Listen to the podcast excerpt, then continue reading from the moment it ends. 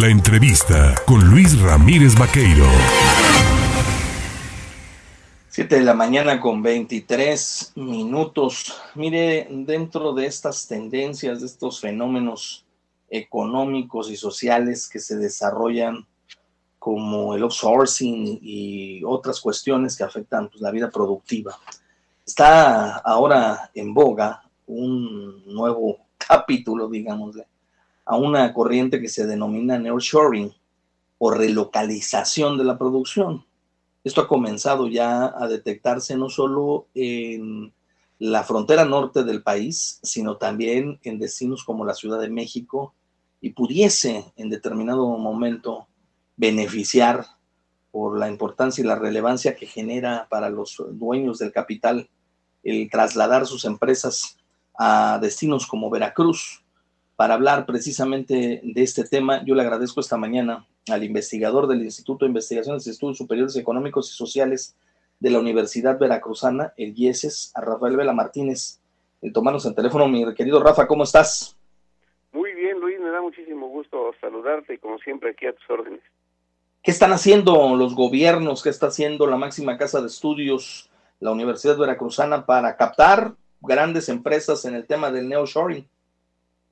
Pues eh, mira, en principio había que señalar ahí que el nearshoring quiere decir la relocalización de las empresas, aquellas que hace muchos años migraron hacia China. Era común pensar que quienes estaban produciendo eh, esos 30% de las mercancías del mundo pues así se le denominaba a China la fábrica del mundo, generaba más del 30%, pues era capital chino, no, no, no era así, definitivamente. Simplemente que hace alrededor de 30, 40 años generó las condiciones para que llegaran muchos capitales a China y se instalaran.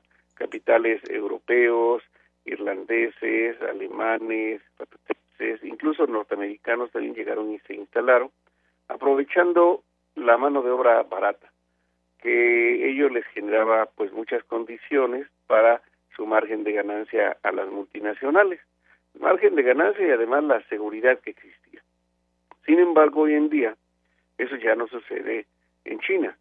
Eh, cada vez eh, es un país desarrollado y cada vez eh, sus trabajadores demandan mejores beneficios, un ingreso mucho más alto, y bueno, pues ya viven como un país de, primer mundo, como Estados Unidos, como Canadá, y si no, bueno, pues poco les, les falta.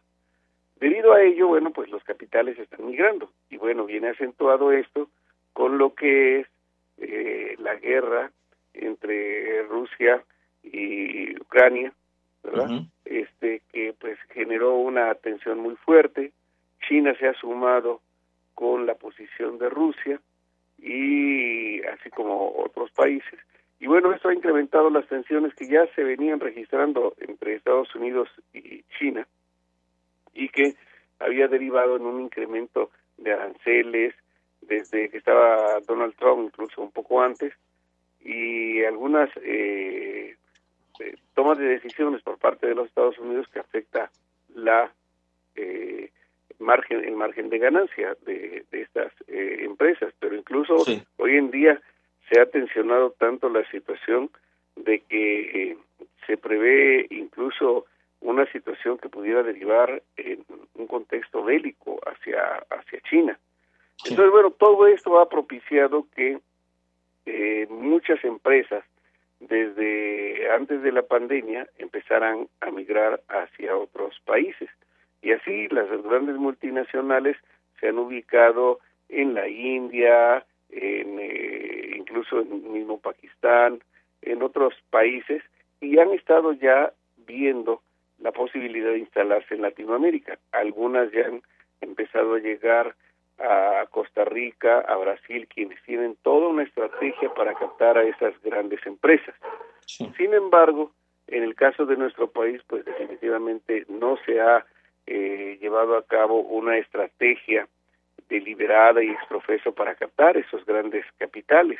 Han empezado, sí, eh, ya a evaluar la posibilidad de instalarse en la franja norte, principalmente en los países del norte. Pero estados como Querétaro, como incluso Jalisco, eh, el Estado de México, la Ciudad de México, pues tienen un grupo de personas eh, que de manera especial están gestionando la llegada de esas grandes empresas a sus estados. Por eso es de que ya incluso eh, empieza a haber ciertas cartas de intención para llegar e instalarse y principalmente donde ha habido una gran aceptación, eh, un gran trabajo por parte de los gobiernos de los estados son en los estados del centro, como te decía, el Estado de México, la Ciudad de México, Querétaro, Jalisco, incluso Michoacán, eh, donde ya se advierte que podrían llegar. En el caso de Veracruz no ha sido así, a pesar de que eh, podríamos eh, suponer que el proyecto transísmico, donde se han dado a conocer que habría más de, de 10 polos de desarrollo, bueno, generaría las condiciones. Eh, y bueno, pues no se advierte que esto eh, vaya a suceder en principio porque el proyecto transísmico va sumamente rezagado. Mismos presidentes municipales de los estados de Oaxaca y de Veracruz, pues ven eh, con ciertas reservas el que se pueda cristalizar este proyecto en los dos años que, que quedan, llevan cuatro años. Sí.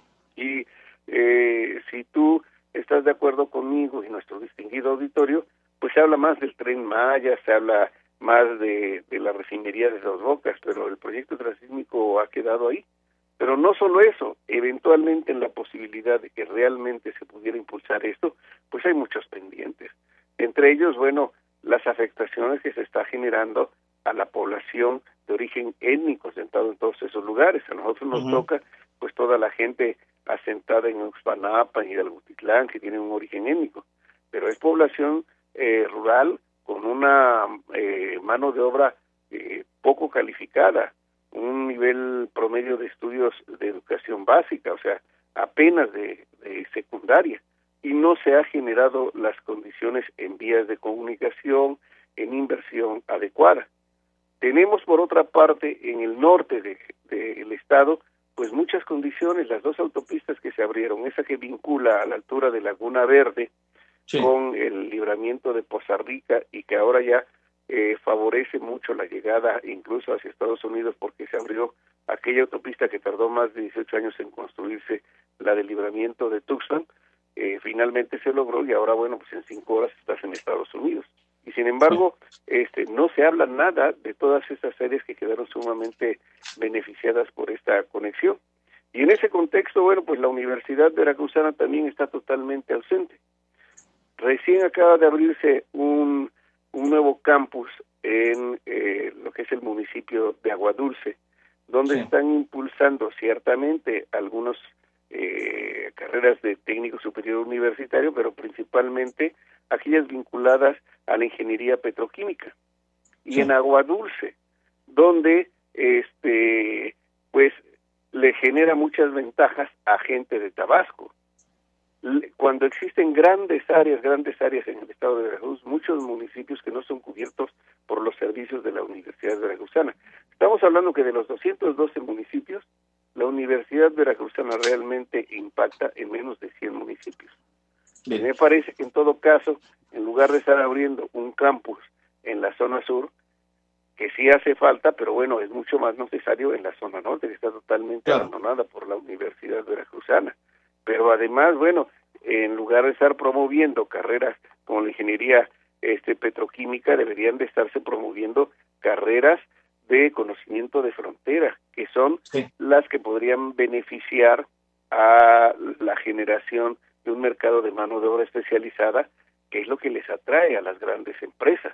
Ojalá, Oye, bueno, eh, exista un cambio, ¿no? En este, sí. en este tipo de actitudes por parte del gobierno y de la universidad, Luis. Oye, te preguntaría, Rafa, ¿habría manera de que en un plan a corto plazo se pueda generar eh, las condiciones para incrementar la industrialización de Veracruz y sobre todo combatir la pobreza? Sí, pero por supuesto, siempre lo ha habido, lo hemos comentado eh, en este espacio y, e incluso de manera personal, que si algún estado tiene una gran posibilidad de potenciar rápidamente su crecimiento económico es Veracruz, porque tiene ocho zonas metropolitanas que ningún estado del país lo tiene. Y estos, las ocho zonas metropolitanas son puntos de concentración de la riqueza. Lo que ha faltado es definir una estrategia. Y en cada en cada gran ciudad de este nodo urbano, pues existen universidades y tecnológicos. Pero lamentablemente, bueno, pues no hay no hay planeación en ese sentido, no hay una visualización de lo que son nuestras ventajas comparativas para poder potenciar ese crecimiento económico, Luis. Bien, pues Rafa, te agradezco el platicar con el auditorio sobre esto, el nearshoring, sobre las condiciones que tiene Veracruz, la falta de apoyos, la falta de, planes para realizar pues una captación de inversión y sobre todo desarrollar el, el, potencial que tiene Veracruz. Y lo platicamos más adelante. Te agradezco como siempre, te mando un abrazo. Claro que sí, con todo gusto, estimado Luis. Te agradezco mucho y saludo con mucho afecto a todo tu distinguido auditorio. Que tengan un muy buen día.